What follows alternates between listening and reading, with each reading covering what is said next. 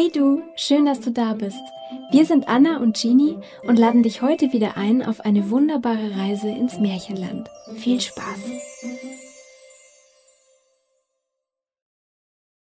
Isis und Osiris Vor Zeiten verband sich der Gott der Erde, Geb, mit Nut der Himmelsgöttin. Sie bekamen zwei Söhne namens Osiris und Seth und zwei Töchter, die Isis und Nephthys hießen. Osiris heiratete seine Schwester Isis und Seth verband sich mit Nephthys. Da Osiris der älteste Sohn war, übertrug ihm sein Vater Geb die Herrschaft über das Königreich Ägypten. Osiris sorgte sich sehr um sein Volk. Er lehrte es den Ackerbau und die Religion und tat alles, um den Wohlstand im Land zu sichern. Die Menschen liebten ihn und achteten ihn als einen guten König. Und vielleicht wäre es immer so geblieben, wenn nicht Seth, der jüngere Bruder des Osiris, das Schlechte in die Welt gebracht hätte. Aus lauter Neid auf das Ansehen und die Verehrung, die das Volk Osiris entgegenbrachte, beschloss er, seinen Bruder zu töten. Als in Ägypten ein großes Fest gefeiert werden sollte, ließ Seth eine kostbare Truhe anfertigen, die genau den Körpermaßen von Osiris entsprach. Dann wartete er, bis die Feierlichkeiten im vollen Gange waren, und erschien mit der Truhe zum Fest. Alle Gäste bestaunten das prächtige Kunstwerk, Seth aber sprach Diese Truhe soll derjenige zum Geschenk erhalten, der genau hineinpasst. Sofort legten sich der Reihe nach alle Männer und Frauen in die Kiste, doch keinem entsprach sie genau. Der eine war zu klein, der andere zu groß, mancher zu dick, wie der andere zu dünn, und bald ließ das Interesse an dem seltsamen Geschenk nach. Da trat Seth zu seinem Bruder Osiris und verneigte sich. Mein königlicher Bruder, warum versuchst du es nicht? Du bist schlank und groß, Niemandem gebührt diese wertvolle Truhe mehr als dir. Osiris freute sich, dass Seth so liebevoll zu ihm sprach und offenbar alle Eifersucht verloren hatte. Er öffnete den Deckel und legte sich der Länge nach in den Holzschrein. Natürlich entsprach die Truhe genau seinem Körper. Lachend rief er seinem Bruder. Sieh nur, Seth, die Truhe ist tatsächlich wie für mich gemacht. In diesem Augenblick schloss Seth den Deckel. Diese Truhe ist für dich gemacht, flüsterte Seth, während er sie mit Blei versiegelte. Und sie wird dein Grab sein.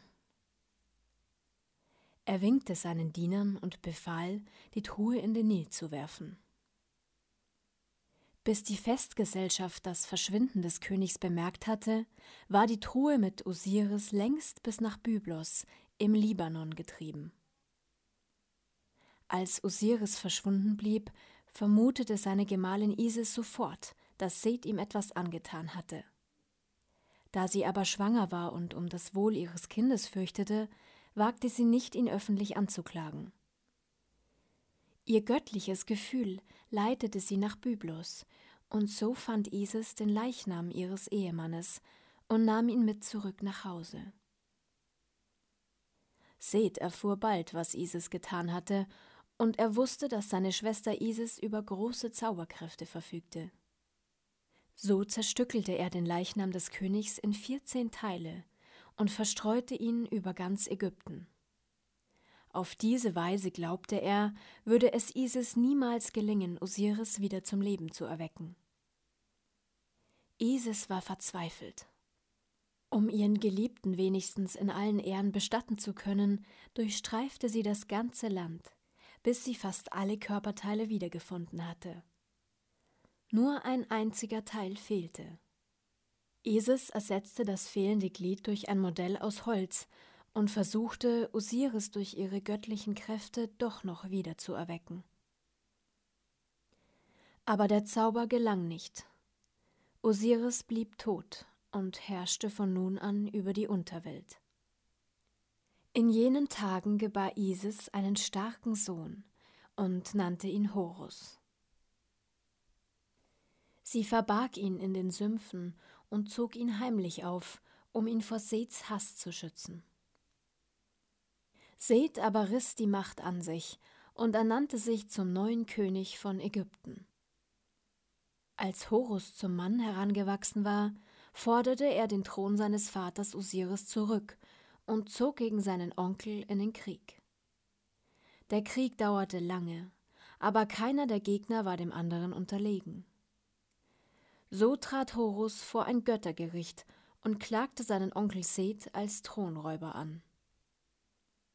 Obwohl die Verhandlung gut ein Menschenleben lang andauerte, konnte das Gericht keine Entscheidung treffen, denn es gab ebenso Götter, die Horus unterstützten, wie solche, die Seth im Recht glaubten. Als Isis sah, dass der Prozess nicht voranging, verwandelte sie sich in ein schönes junges Hirtenmädchen und sorgte dafür, dass Seth auf sie aufmerksam wurde. Wie sie es vorhergesehen hatte, fiel ihr Bruder auf die List herein und warb um sie. Da sprach Isis: Höre meine traurige Geschichte, großer Seth. Ich bin die Witwe eines Hirten und blieb allein zurück mit meinem kleinen Sohn. Ein Fremder kam, bedrohte unser Leben und nahm mir mein Vieh. Willst du mir Beistand gewähren? Sofort antwortete Seth, der der jungen Frau gefallen wollte, wie kann ein Fremder sich zum Erben eines Mannes machen, der einen Sohn hat? Da nahm Isis wieder ihre wahre Gestalt an. Nun, du hast dein eigenes Urteil gesprochen. Ich will zum Gericht gehen und ihm davon berichten. Auch der oberste Gott Re Herachte sprach Seth nach Isis Aussage schuldig. Doch immer noch wollte Seth nicht nachgeben. Schließlich riefen die Götter den toten Osiris um Rat an. Ihr habt meinem rechtmäßigen Erben viel Unrecht widerfahren lassen, sagte Osiris. Wenn ihr ihm nicht endlich die Krone gebt, die ihm zusteht, werdet ihr es bereuen. Denn im Totenreich bin ich letztlich Herrscher über euch alle. Da keiner der Götter gegen dieses Urteil noch etwas vorbringen konnte, wurde Horus König über Nord- und Südägypten.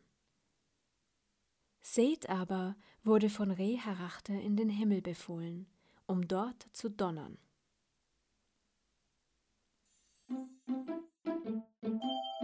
Schön, dass du da warst. Sprecherin Regina Haug. Vielen Dank für die Unterstützung der Leselounge. Bis zum nächsten Mal. Wir freuen uns auf dich.